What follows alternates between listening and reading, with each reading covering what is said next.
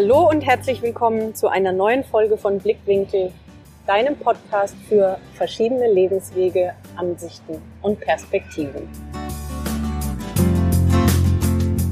Heute habe ich einen ganz tollen Gast bei mir. Nicht, dass nicht alle Gäste immer toll wären, aber noch will ich es nicht verraten, wobei du es ja wahrscheinlich schon gelesen hast in den Shownotes und im Titel. Zunächst, bevor ich ihn dazu hole, nur zum Hintergrund, im wahrsten Sinne Hintergrund. Wir sitzen hier in Heidelberg in einem wunderschönen kleinen Park. Die Sonne scheint, äh, goldener Oktober. Aber deshalb wirst du Nebengeräusche wahrnehmen. Nur schon mal zur Entschuldigung, dass zwischendrin vielleicht dann doch das ein oder andere Kindergeschrei oder ein Autogehupe sein wird, was wir im Vorfeld nicht erahnen konnten. Aber das weißt du ja schon manchmal von den Interviews, dass ich die nicht immer in geschlossenen Räumen aufnehme und somit gibt es eben einfach authentische Hintergrundgeräusche. So, wen habe ich heute mir gegenüber sitzen? Es handelt sich um Joe Lörmann. Vielleicht kennst du ihn schon. Dann kennst du den Titel My Traveling Piano. Was es damit auf sich hat, wenn du ihn noch nicht kennst, das wirst du im Laufe der Folge noch hören. Wenn du ihn schon kennst, freust du dich wahrscheinlich jetzt schon, wenn ich ihn begrüße und du mal erfährst, wie es überhaupt zu allem gekommen ist, was er heute macht. Und jetzt äh, spanne ich dich nicht viel länger auf die Folter und hole ihn einfach mal dazu. Hallo Joe, schön, dass wir heute hier sitzen. Hallo Tina, ich freue mich auch sehr.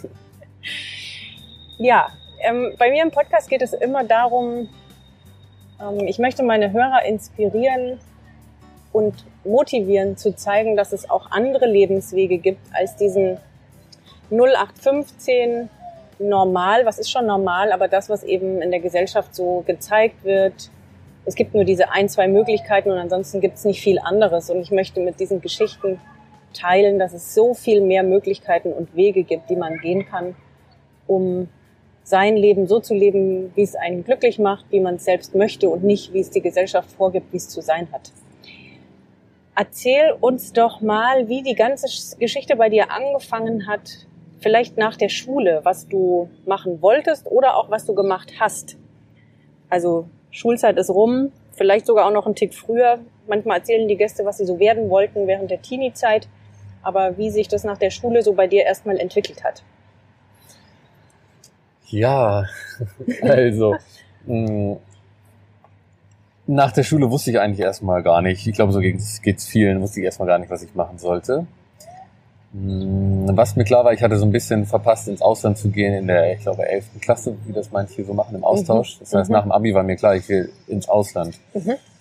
Und äh, dann habe ich irgendwie geguckt, was gibt's für Möglichkeiten und dann habe ich gesehen, dass es einen, einen Ersatzdienst für den Ersatzdienst gibt, also quasi einen Ersatzdienst für den Zivildienst. Echt? Da, also zu der Zeit musste man ja noch zum ja, Bund genau, oder ja. Zivildienst machen. Ja. Und ähm, es gab auch die Möglichkeit, den Zivildienst quasi im Ausland zu machen. Also der hieß ADIA, anderer Dienst im Ausland. Ach ja. Und dann habe ich mich äh, darum bemüht und ähm, habe da auch dann, da muss man sich bei so einer Organisation bewerben, habe dann da auch Platz bekommen. Mhm. Und dann wäre ich eigentlich nach Ghana gegangen, das war eigentlich der Plan. Aufgrund verschiedener Umstände hat es dann nicht geklappt und ich, ich bin dann stattdessen in Frankreich gelandet. Und äh, genau, war dann also ein Jahr in Frankreich, habe da in einem, in einem hieß Centre de Rencontre International. also ein internationales Begegnungszentrum. ja. Ähm, was äh, geiler klingt, als es dann im Ende war, am Ende war. Also es war im Prinzip so ein YMCA-Hostel. Ja. Ich habe dann da im Sommer die Bar gemacht, das war ganz nice. Mhm. Und ähm, im Winter äh, habe ich dann aber da an einer, wie an der Spülstraße wieder gefunden, weil wir nur halb so viel Personal hatten und dann Ach, musste es da mhm. irgendwie dann teilweise den ganzen Tag spülen und das hatte ich mir irgendwie anders vorgestellt. Also es war nicht so viel mit internationalen Begegnungen, sondern ich hatte dann in zwölf Stunden am Tag dann diese gekachelte Wand vor mir und rechts das dreckige Geschirr und links ein sauberes Geschirr. Mhm. Und das konnte dir natürlich vorher keiner sagen, dass es so kommen wird. Nee, ja. genau. Und mhm. gleichzeitig wollte ich natürlich hier mein Zeugnis haben, damit ich dann nicht nochmal in, in Deutschland den, noch, den Zivildienst machen muss. Also ich musste ja, die Bestätigung haben. Ah, okay. Das war äh, eine der Situationen, wo ich mit so Autoritäten in Verbindung gekommen bin, die mir, was mir nicht so äh, zusagt. Und das ja schon so relativ früh, eigentlich direkt nach der Schule. Genau. Ja. Oder auch schon mal in der Schule, kennt man ja auch, ja. Lehrer oder früher mal im Kindergarten oder sowas. Ne? Ja. Wenn man dann einfach das Gefühl hat, da entscheiden andere Menschen über, über das eigene Leben. Mhm. So, das ähm, habe ich dann da auch wieder irgendwie dann auch deutlich gemerkt, weil ich mich eigentlich dagegen gewehrt hatte, da, in, da, jetzt, da zu spülen die ganze Zeit. Ja. Ähm, aber gut, ich musste das irgendwie machen und das für ein Taschengeld von irgendwie 200 Euro oder so im Monat. Ne? Also das war schon. das war dann was ganz anderes als der Zivi, weil da kann ich mich noch dran erinnern. Genau. Der Zivi war ja so super bezahlt damals. Genau. Ja, genau. Deswegen Ja. Geld. Naja, also das habe ich nach der Schule gemacht und das war insofern cool, weil ich halt äh, dann wirklich mein Französisch perfektioniert habe. Also ähm, seitdem spreche ich fließend Französisch und äh, auch andere Sprachen habe ich da dann, also Englisch natürlich auch viel gesprochen. Ja. Und ähm, genau, als ich dann wiederkam, wusste ich aber trotzdem noch nicht, was ich jetzt beruflich so machen wollte.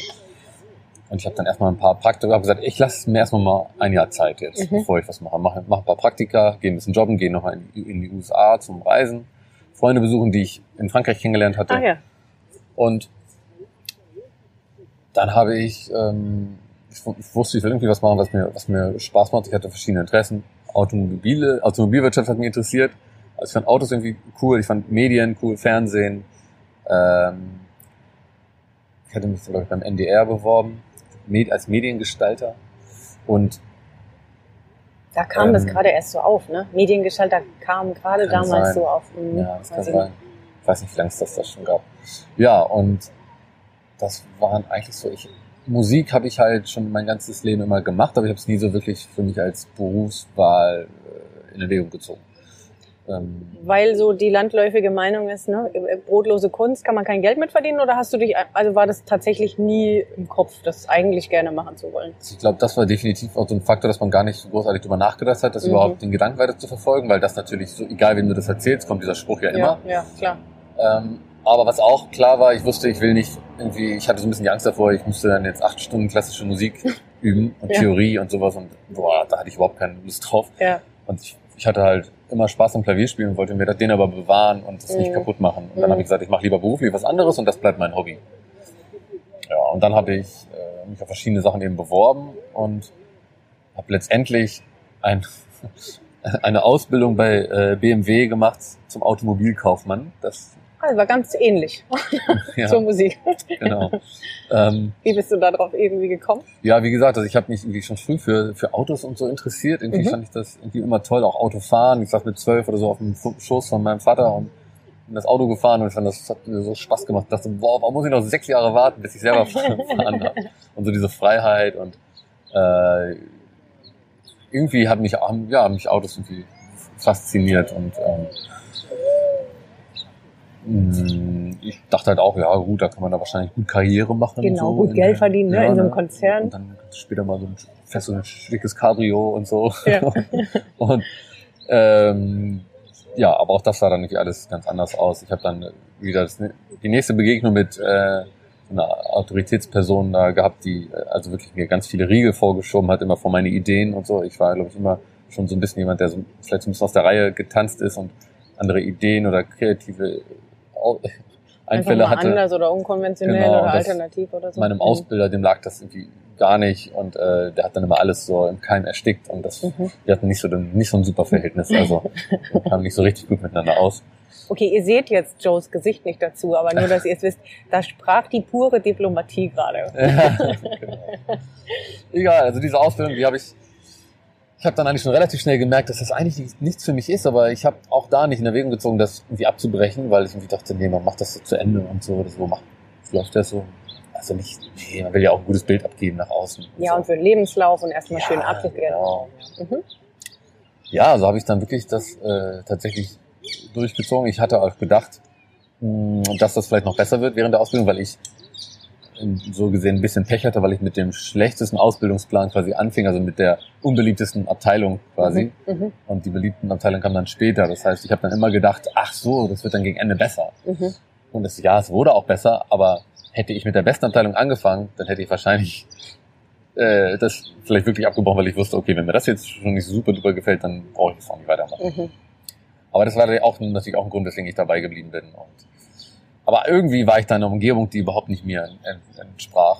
Und Wo hast du die gemacht? In welcher Bremen. Stadt? Ah ja. bin dafür auch nach Bremen gezogen. Mhm. Mhm. Und ja, dann, ähm, Also abgeschlossen hast du sie. ich habe sie abgeschlossen, genau. Mhm. Ja, ja, absolut. Mm, Aber in der Zeit ähm, ging es mir dann auch körperlich nicht so gut. Also ich habe dann ähm, ja, so, ja, so Magen-Darm-Beschwerden bekommen relativ schnell, also am Anfang schon. Und, Am Anfang schon der Ausbildung. ja, ja, das war irgendwie echt. Das heißt, der Körper hat das- sofort gesagt, will ich nicht. Ja, irgendwie schon, aber ich habe das damals überhaupt nicht Nee. äh, auf sowas bezogen. Ich dachte mir so, hä, was ist denn jetzt los und warum bin ich denn jetzt so, hä, ich hatte doch sonst nie irgendwie was und was ist denn jetzt los? Ja, ja und ähm, dann auch, der Arzt, der irgendwie meinte, ja, hm, kann man ja auch mal so gucken, ob das vielleicht irgendwas mit der Psyche zu tun hat oder mit irgendwie, ach, das wollte ich mir gar nicht, wollte ich gar nicht anhören. Das habe ich damals überhaupt nicht, habe ich so voll dicht gemacht eigentlich. Und ähm, heute sieht das alles anders, aber äh, ja, ich habe das dann durchgezogen und ähm, danach wollte ich, war ich einfach nur froh, als es dann vorbei war sozusagen, und ich Mhm. wollte eine große Reise machen und eigentlich so diese Dinge ausleben, die ich jetzt drei Jahre lang nicht ausleben konnte. Also ich habe mich da so eingesperrt gefühlt in diesem Büroalltag und jeden Morgen um acht bei der Arbeit sein und, und Anzug und ach, der Quatsch. und, und dann, ähm, ja, habe ich halt gesagt, ich gehe jetzt auf Weltreise. Und hatte, hatte da echt ein bisschen Respekt vor, weil es mir gesundheitlich auch nicht so super gut ging und ich das quasi dann fast nicht gemacht hätte, weil ich mir dachte, oh, aber die Versorgung ist dann da vielleicht nicht so gut in den Ländern, wo du hin willst und so. Mhm. Mhm. Und äh, kannst du das jetzt wirklich dir irgendwie zumuten? Und äh, aber hab's dann gemacht. Und dann, nachdem ich dann eine Woche unterwegs war und es mir auf einen schlagartig auf einmal viel besser ging, da hat es so. Klick gemacht. Ah, Und dann habe ich so gedacht, so krass, das hat ja echt was damit zu tun. Ja, also A, wie du dein Leben lebst und ja, möglicherweise auch mit der Ernährung. Ich hatte ja gedacht, dass es dann vielleicht, wenn ich in Asien bin und da gibt's scharfes Essen und da gibt's Dinge, an die mein Körper vielleicht nicht so gewöhnt ist, dass mir dann noch schlechter geht. Mhm. Ähm, aber ja, das Gegenteil war der Fall. Also mir ging es wirklich dann besser. Und ich hatte, ich war dann fast ein Jahr unterwegs und das war eine super geile Zeit. Das hat ganz, ganz viel in meinem Leben verändert Mhm. und ja, eigentlich so die Weichen gestellt für das, was ich, Für das, was du was heute ich machst. jetzt heute mache. Ja. Aber es ist krass, ne? weil man einfach merkt, wie schnell manchmal Dinge von heute auf morgen anders werden können. Ob das ein Schlaf ist, ob das eine Krankheit ist, ob das eine Energie ist oder was auch immer, wenn man das ändert, was die Ursache ist. Ja. Und das hat's ja, also kannst du jetzt im Nachhinein sagen, dass genau das passiert ist. Du hast plötzlich wahrgenommen, oh, mir geht's so viel besser und das mache ich nicht mehr, ob es irgendwie zusammenhängt. Ja. Ja. Ja. So, und dann bist du von dieser Weltreise wiedergekommen. Und was war dann? Was ist mit dir passiert? Du hast gerade gesagt, dass da ganz viel passiert ist und dass es Weichen gestellt hat. Und bist dann zurückgekommen. Was ist dann passiert? Also ich habe ähm, auf jeden Fall äh, ganz viele Lebensentwürfe kennengelernt. Das war super cool. Ich habe einfach ganz viele verschiedene Menschen kennengelernt, die Mhm. irgendwelche, also die einfach ihr Leben auf eine individuelle Art und Weise leben. Und dann, das hat mir so ein bisschen die Augen geöffnet, auch zu, Super, ja, zu sehen, dass also dass einfach alles Mögliche möglich ist und Ja. nicht alles immer so in diesen System laufen muss, wie wir es eigentlich gepredigt kriegen oder wie es einfach so se- selbstverständlich vorausgesetzt wird bei uns in Deutschland und mit der Schule und mit was man dann alles und Ausbildung und was weiß ich. Ja. Und das war äh, einfach total inspirierend, das zu sehen. Und da habe ich gesagt, okay, also ich will auch irgendwas Cooles mit meinem Leben machen. Ja, ja. Und ähm, ich will mir irgendwie so mein Traumleben aufbauen. Dann hatte ich mir aber erstmal vorgenommen, noch zu studieren, wenn Mhm. ich wiederkomme. Mhm. Hab dann überlegt, okay, was kannst du denn jetzt studieren? Also du willst, ich, Sprachen haben mich halt immer schon irgendwie fasziniert und andere Mhm. Kulturen und, und das Reisen Mhm. an sich. Und dann habe ich gesagt, ich Mhm. muss irgendwas damit machen. Und dann bin ich bei Tourismusmanagement gelandet Ach ja, und habe dann halt Tourismusmanagement studiert. echt geil. Wo denn? Auch in Bremen, was Zufall war. Also Ach ich ja. wollte nicht wieder zurück nach Bremen zwingend, Mhm, aber mhm. das war, lustigerweise habe ich die, die, den Studiengang deswegen hauptsächlich ausgesucht, also die Stadt ausgesucht, weil das die einzige war, wo man zwei Semester im Ausland war und nicht nur eins. Ich wollte zwei Semester ins Ausland. Aber es ist trotzdem jetzt im Nachhinein rückblickend auch wieder so lustig, weil ich, ich wollte eigentlich so viel Zeit im Ausland sein wie möglich. Bin aber trotzdem fürs Studium nach Deutschland gegangen. Ich hätte auch sagen können, ich studiere ganz woanders oder ich Klar, reise einfach ja. weiter. Ja, ja. Aber da war ich auch immer noch in diesem Denken drin, nee, man macht ja jetzt sein Studium, also ich mache ein Klar, Ausbildungsstudium. ja, Also ich, hab, mhm. ich war immer noch, ich würde mich auch heute nicht davon ausnehmen, dass ich sicherlich auch, auch noch immer irgendwo in irgendwelchen Ja, ja. Systemen teilweise denke, weil man sich einfach irgendwie begrenzt, ohne dass man es merkt zum Teil. Mhm. Und dann, äh, genau, aber es ist trotzdem lustig, dass ich deswegen nach Bremen gegangen bin, weil man da die meiste Zeit im Ausland war. Ich hätte einfach dahin gehen können. Ach so, ja. Ja, wurscht. Aber Ja. genau, dann bin ich zurückgekommen nach Bremen und ähm, habe dann da dann eben studiert und hatte auch eine coole Zeit, coole Leute im Studium kennengelernt. Und War auf jeden Fall schon mal eine Stufe weiter als die Ausbildung. Ja, ja, ja, definitiv. Ich habe mich viel wohler gefühlt und Ja. ähm, Witzig, weil das wollte ich auch noch studieren. damals. Ja. Also so, ich habe mit, Tourismusmanagement und Eventmanagement, ja. Mhm. ja. Genau. Und äh, klar, man hat ja so dieses Gefühl von, ich habe ganz, ich bin ganz nah am Thema Reisen dran, ne? So, Genau. Ja, ja. Ja, ja. Und ich hatte vor der, also eigentlich muss ich sagen, muss ich noch mal ein, Stück, einen Schritt zurückgehen, weil Ja. vor der Weltreise ähm, bin ich noch in meinem letzten Ausbildungsjahr, würde ich sagen, bin ich wieder mehr auch so dazu gekommen, dass ich Musik in meinen Alltag oder auch so Berufsalltag integriert habe. Also ich ähm, hatte bei einem, weil ich habe im Marketing gearbeitet äh, das letzte Jahr, in, also für ein paar Wochen, zwei Monate oder so äh, bei BMW und da hatten wir halt auch eine Veranstaltung, da war ein Pianist gebucht und ähm, dann der war mit seinem Flügel dort. Und während dieser Veranstaltung am Abend kam es dann dazu, dass wir auch zusammengespielt haben. Mhm. Und äh, ich mich mit ihm auch viel ausgetauscht habe. Und das war damals ja eine große äh, Inspiration für Mhm. mich. Mhm. Wir sind heute auch gut befreundet Ach und ja. Mhm. ich war mit ihm dann auch teilweise mit auf, mit auf Tour oder er hat über für ihn dann irgendwelche Jobs mit übernommen und so und so waren wir zusammen unterwegs teilweise auch. Das heißt, der hat mir äh, viel Mut gemacht sozusagen auch wieder, also mit, mit Klavierspielen wieder Geld zu verdienen. Ich habe das auch schon früher gemacht. Ich habe einen Gospelchor mal gespielt. Ich habe mal so auf Feiern gespielt mit Theatergruppen und so weiter. Da habe ich also auch schon, noch bevor ich 20 war, damit auch schon ähm, Geld Ein bisschen verdient. Geld verdient, bisschen ja. Geld verdient, genau. Und das wollte ich dann irgendwie wieder so ein bisschen reaktivieren. Dabei hat er mir dann geholfen. Mhm. Das war super. Und ähm, auf meiner Weltreise habe ich dann ja auch versucht, überall ein bisschen Klavier zu spielen und mir sozusagen so ein bisschen die Reise zu finanzieren. Ja.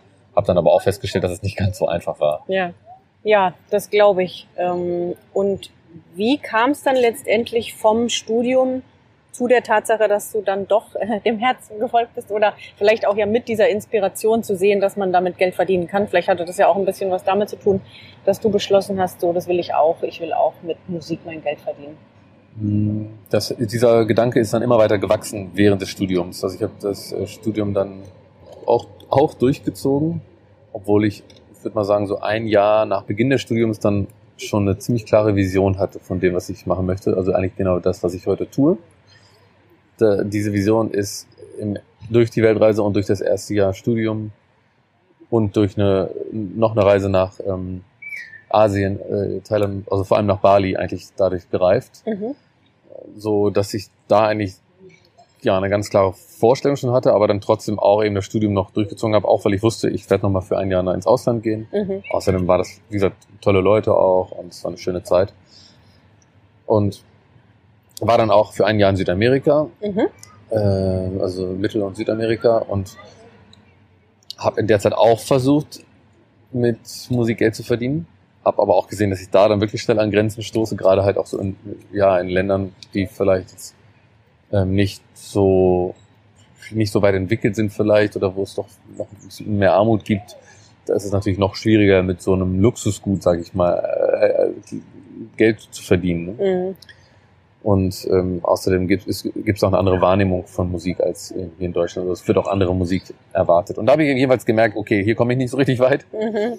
Und also dann war das für mich so ein, auch so ein, so ein Vorteil, den ich gesehen habe, boah, ich komme wieder zurück nach Deutschland und hier kann ich tatsächlich mit dem, was ich äh, gerne tue, auch Geld verdienen. Das wird hier irgendwie gewürdigt und bezahlt. Ja.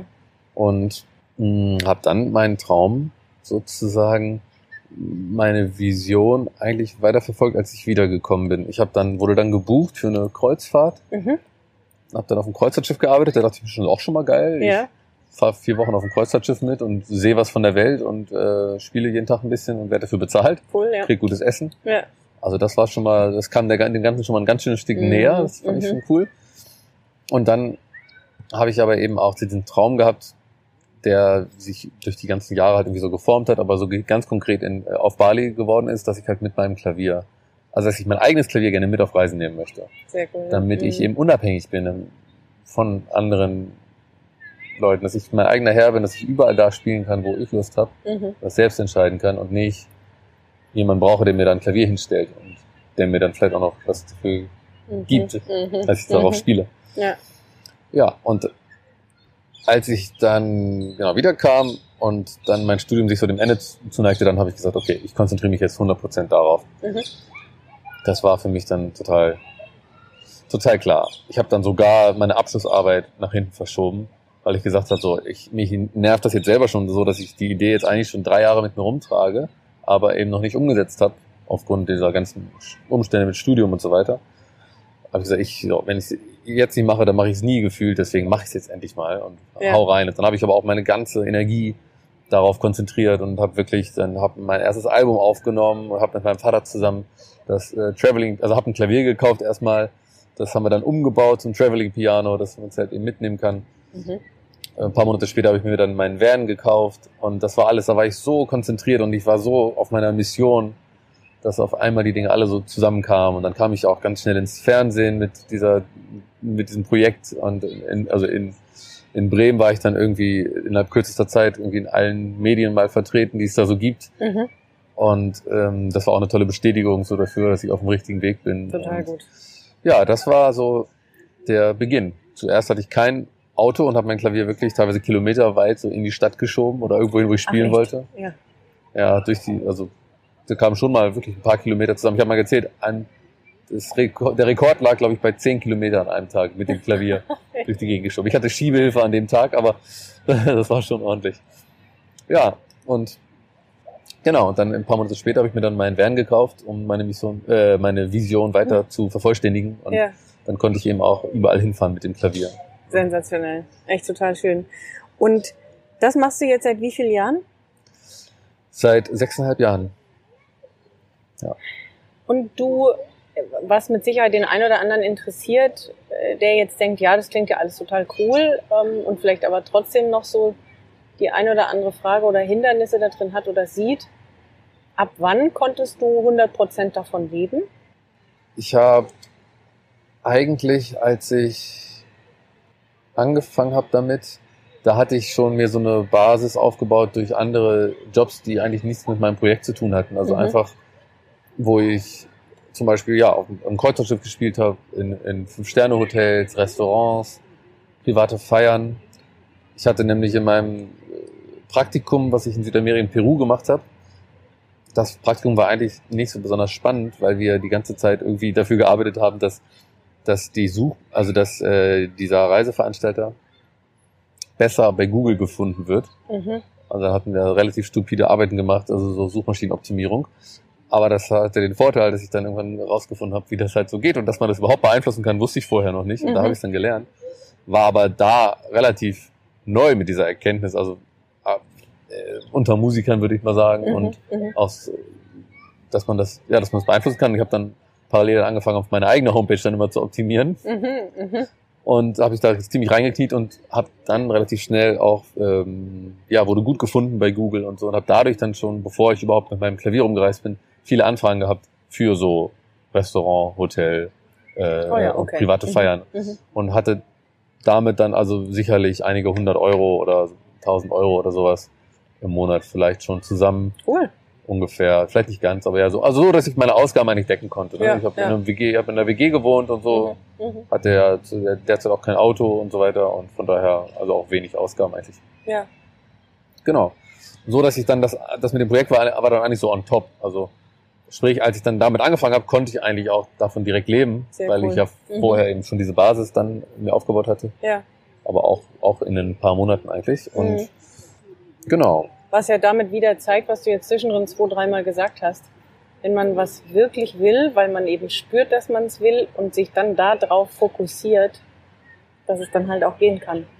Also Ja. hast du ja jetzt in mehreren Dingen immer wieder gesehen, ah, und bestätigt. Ne? Ja, ja, absolut. Wie würdest du sagen, haben sich diese sechseinhalb Jahre für dich verändert?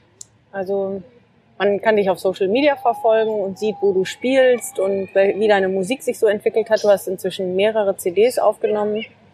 Ähm, da gibt's ja bestimmt auch äh, ganz viele Geschichten dazu zu erzählen, wie die entstanden sind. Aber vielleicht kommt es jetzt auch zu der Frage, wie haben sich diese sechseinhalb Jahre jetzt für dich entwickelt? Was kannst du da sagen? Ich denke, die werden nicht monoton gewesen sein, sondern wie der Verlauf bis heute so da gewesen ist. Mhm. Ja, ich habe gemerkt, als ich anfing, dass das eigentlich, ja, dass es ziemlich gut ankam, so, da, so wie ich mir das ausgemalt hatte in meinen Träumen, in Mhm. meinem Kopf, Mhm. dass das sogar besser ankam, als ich es mir ausgemalt habe. Mhm. Und dann habe ich mich so mehr so irgendwie in dieses Thema Straßenmusik, Also das war eigentlich, das war gar nicht so unbedingt mein Ziel. Also ich bin vielleicht sogar, würde ich fast sagen, von meiner Ursprungsvision so ein bisschen, kleines bisschen abgekommen, Mhm. weil ich dann gemerkt habe, ach Mensch, also in meinen, in meinen Träumen war das eher so, ich, ich spiele irgendwo an tollen Orten in der Natur, Mhm. Mhm. aber wenn ich dort irgendwo gespielt habe, dann hatte ich halt meistens wenig Publikum, weil es sind dann nicht so viele Leute. Klar. Also bin ich dann da hingegangen, wo ich, wo ich das Publikum hatte, und das ist halt in der Stadt. Und Mhm. dann auf einmal war ich so in dieser, bei Straßenmusiker irgendwie. Ja. In der Straßenmusik, ich habe ja, war ich in dieser Straßenmusiker-Szene so ein bisschen drin. Mhm. Das, die, das, Straßenmusik genießt ja leider nicht immer so einen guten Ruf. Und von daher wusste ich auch, auch gar nicht, will ich jetzt irgendwie das jetzt, möchte ich das jetzt so für mich annehmen, möchte ich jetzt in Ja, ja, Anführungszeichen klar. Straßenmusiker sein, weil es teilweise auch sehr kontrovers in den Medien und so und mit den ganzen Regeln, die es gibt und so ähm, ich glaube auch- diskutiert wird. Äh, Voll. Und wenn, ähm, Entschuldigung, dass ich dich unterbreche, aber wenn man das eben so verfolgt, wie du Musik machst, wo du Musik machst, wer dir so zuhört, was da für eine Atmosphäre entsteht, ist es ja auch schon so, ich finde, dass es unter diesen klassischen Begriff Straßenmusik auch gar nicht passt. Ne? Ja. Aber dann kann man schon fast Mhm. weitergehen und sagen, was ist schon klassische Straßenmusik? Ja, genau. Ne? genau. Ja. Ja. ja, aber du weißt, ja, du voll. siehst das wahrscheinlich jetzt ähnlich wie ich und so ging es mir auch und aber ja, ich habe mich dann darauf irgendwie so ein bisschen äh, konzentriert und das ja lief auch also wunderbar. Also ich habe da wirklich, das ist halt der Vorteil bei Straßenmusik, du brauchst nicht erst eine große Fanbase, sondern Mhm. du gehst einfach, ist egal wie bekannt oder unbekannt du bist, du gehst auf die Straße und spielst und hast kannst die Leute sofort erreichen. Wenn die das gut finden, dann bleiben die stehen und hören dir Mhm. zu. Mhm. Und du hast sofort dein Publikum. Ja. hast, also von jetzt auf gleich. Und das ist super direkt. Und super, du kriegst einfach auch krass ehrliches Feedback. Wenn die Leute das scheiße finden, dann hält halt auch keiner an. ja, klar. Ja. Und dann, deswegen kriegt man ein ziemlich gutes Gefühl dafür, ja, was finden die denn auch gut und was funktioniert dann oder was. Das war von, von daher also auch schon sehr, sehr spannend und auch zu sehen, auch das war einfach, man ist eigentlich super unabhängig, weil in den Städten ist immer was los. Mhm. Das heißt, du hast eigentlich potenziell immer ein Publikum. ja.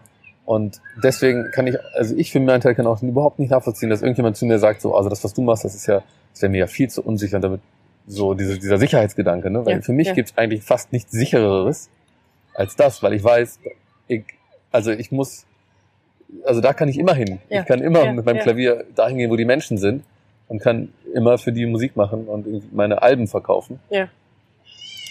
Und ähm, von daher ist das für mich ein, ja, also überhaupt, also alles andere als unsicher eigentlich. Genau. Aber ja, das war also ähm, eine sch- schöne Erfahrung, Mhm. so das zu sehen.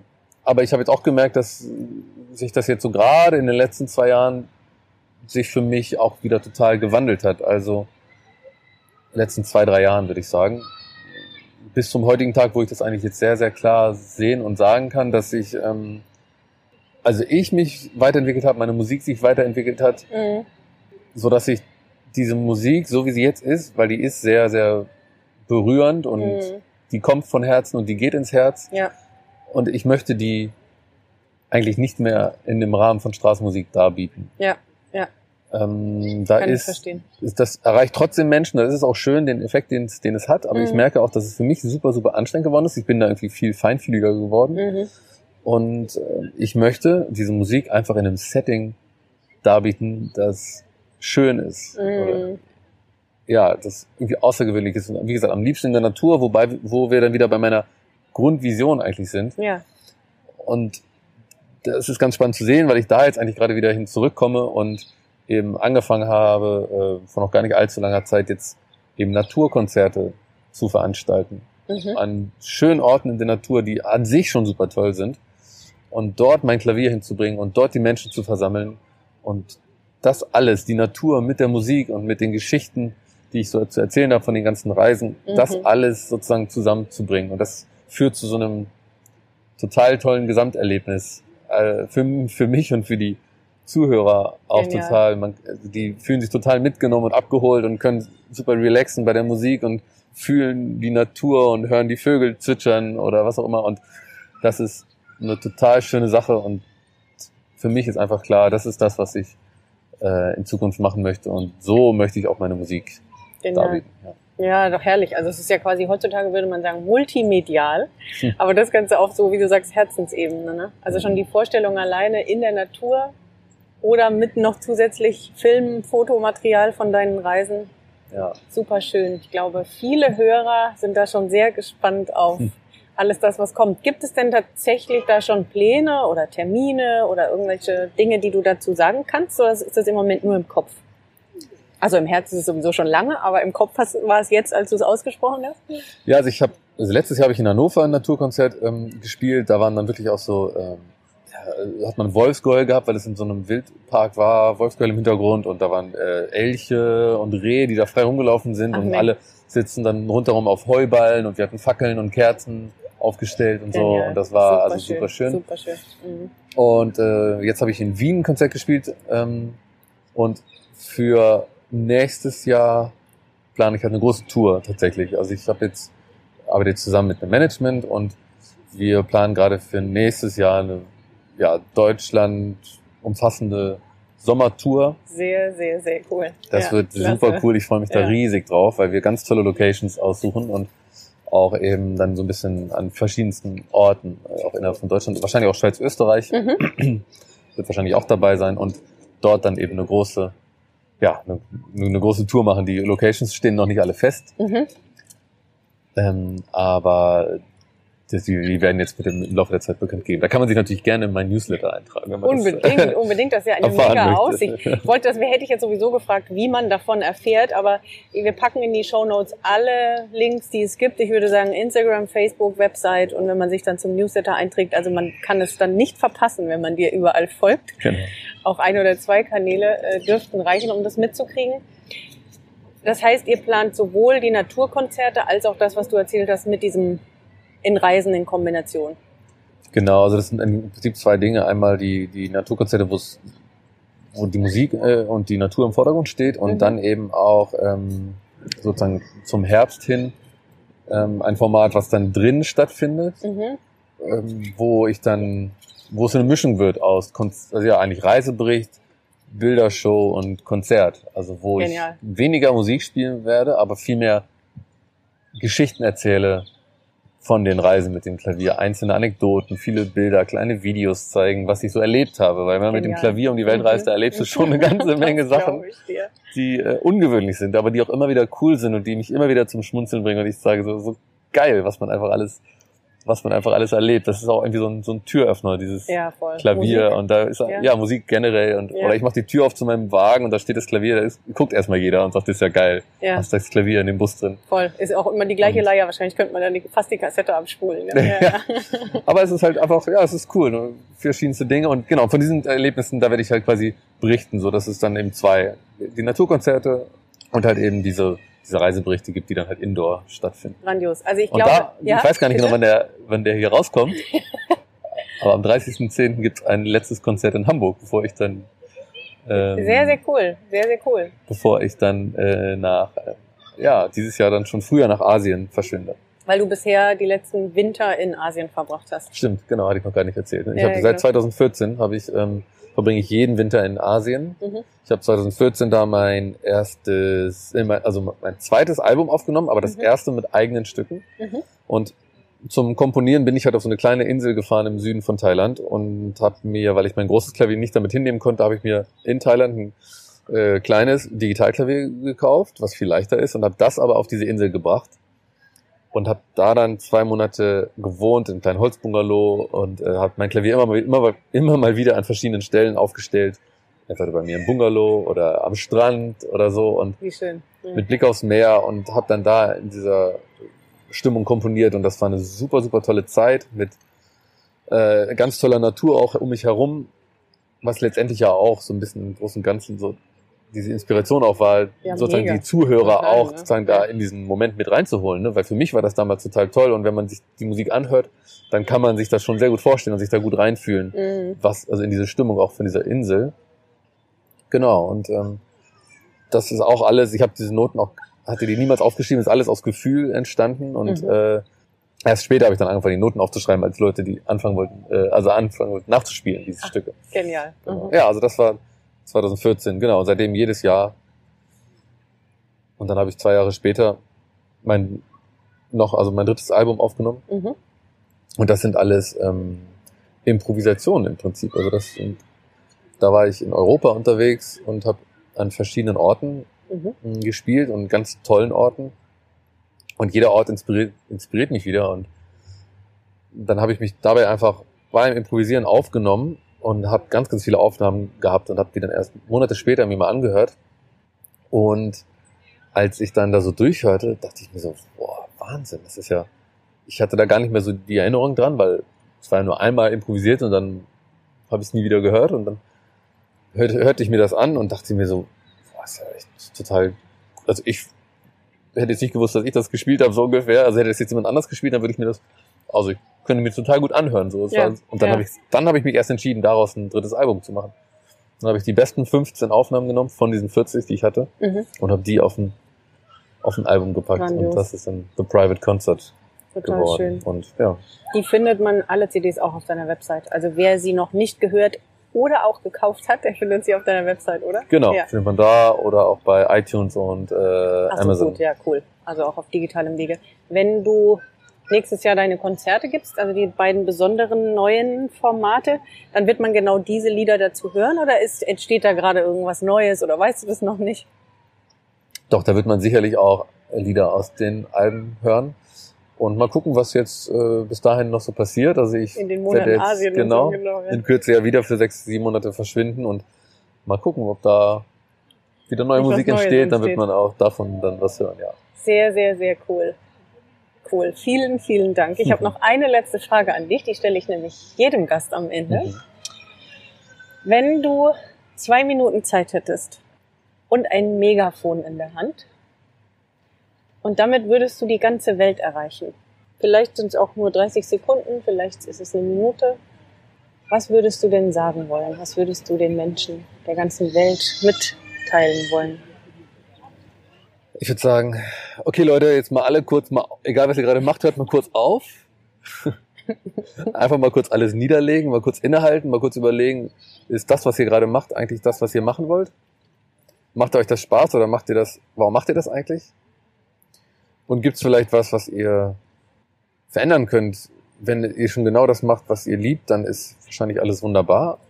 Aber vielleicht merkt ihr, ja, gibt's auch die Möglichkeit, euch zu fragen, ob ob es da vielleicht noch mehr gibt, ob es da ungelebte Träume gibt, ob es da was gibt, was ihr vielleicht nur nicht macht, weil man damit vielleicht nicht oder weil man denkt, dass man damit nicht genug Geld verdienen kann.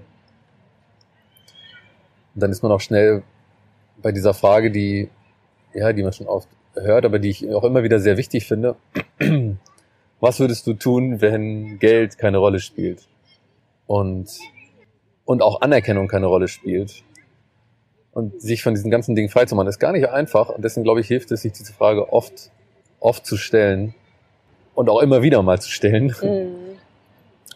Und da kommt man dann, kann man durchaus mal zu interessanten Antworten kommen. Definitiv, ja. Definitiv. Vielen, vielen Dank. Super, super gerne. Danke für die Einladung, dass ich hier sein durfte. Ich äh, wünsche dir erstmal von Herzen eine geile Zeit in Asien. Vielen Dank. Eine erneut geile. Wir sind alle gespannt, was dabei rauskommt diesmal, aber nee, vor allem einfach eine schöne Zeit dort. Und ich glaube, inklusive mir sind alle schon sehr gespannt auf die Termine nächstes Jahr, was man dann alles von dir sehen wird und wenn man dann zu den Konzerten kommt.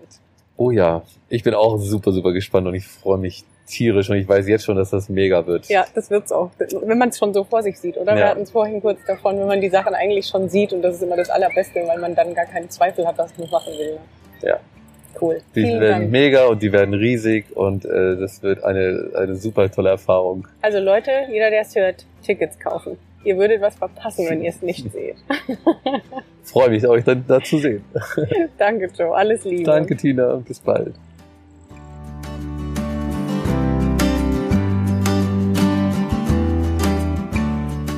Ja, da sind wir wieder. Du findest alle Links zu Joe, zu den Konzerten, zu allen Social Media Kanälen findest du in den Show Notes. Aber jetzt will ich doch noch mal auf dich zu sprechen kommen. Wie du das auch bei Joe und bei vielen meiner Gästen immer wieder hörst, es zahlt sich so aus, auf sein Herz zu hören und seiner inneren Stimme zu folgen und immer zu gucken, wo treibt mich die Neugier hin, was haben mir vielleicht Körper für Anzeichen gegeben, Gefühle, Emotionen. Ich kann dir nur immer wieder mitgeben, höre drauf, was deine innere Stimme, deine Gefühle, deine Gesundheit, was sie dir sagen. dass es da einen Weg gibt, den du gehen willst. Und dann geh ihn. Und ja, wie du es jetzt eben auch wieder gehört hast, natürlich gibt es da Steine, die im Weg liegen. Aber über die geht man drüber, weil man ganz genau weiß, das ist es wert. Und dafür ist es so wichtig, diese negativen Stimmen im Umfeld auszustellen und viel mehr zu sich selbst zu kommen. Zu sehen, was ergibt für mich wieder Sinn. Also mehr Sinn zu sehen in dem, was man tut und mehr Spaß zu haben an dem, was man tut. Und das wird sich automatisch auf dein Umfeld ausstrahlen. Also von daher kann ich dich immer und immer wieder nur ermutigen, diesen Weg auch zu gehen, der in dir ist. Und wenn du gerade an so einer Ecke stehst, wo du denkst, ich bin einfach mega unzufrieden in meinem Job, ich habe keine Lust mehr, den weiterzumachen und habe schon so lange Ideen, was ich gerne machen würde. Ich weiß nur überhaupt nicht, wie ich damit Geld verdienen soll. Ich weiß überhaupt nicht, wie ich das machen soll. Wenn ich jetzt kündige, habe ich nichts. Also wenn du diese Gedanken hast, wie du das anstellen sollst oder vielleicht auch was genau das sein könnte, was dir mehr Sinn und Erfüllung gibt, anstatt dem, wo du jetzt hingehst und eigentlich schon morgens keine Lust mehr hast, dann vereinbar dir ein Gespräch bei mir und lass uns einfach mal gucken, an welcher Schraube wir bei dir drehen können, dass eben du wieder mehr Spaß, mehr Freude an deinem Job hast, dass das Sinn ergibt für dich, was du tust und somit auch Erfüllung. Ich würde mich riesig freuen. Also von daher melde dich bei mir. Link findest du auch in den Show Notes. Und ansonsten hören wir auch, uns auch nächste Woche wieder zur nächsten Folge von Blickwinkel, deinem Podcast für verschiedene Lebenswege, Ansichten und Perspektiven. Mach's gut und pass auf dich auf.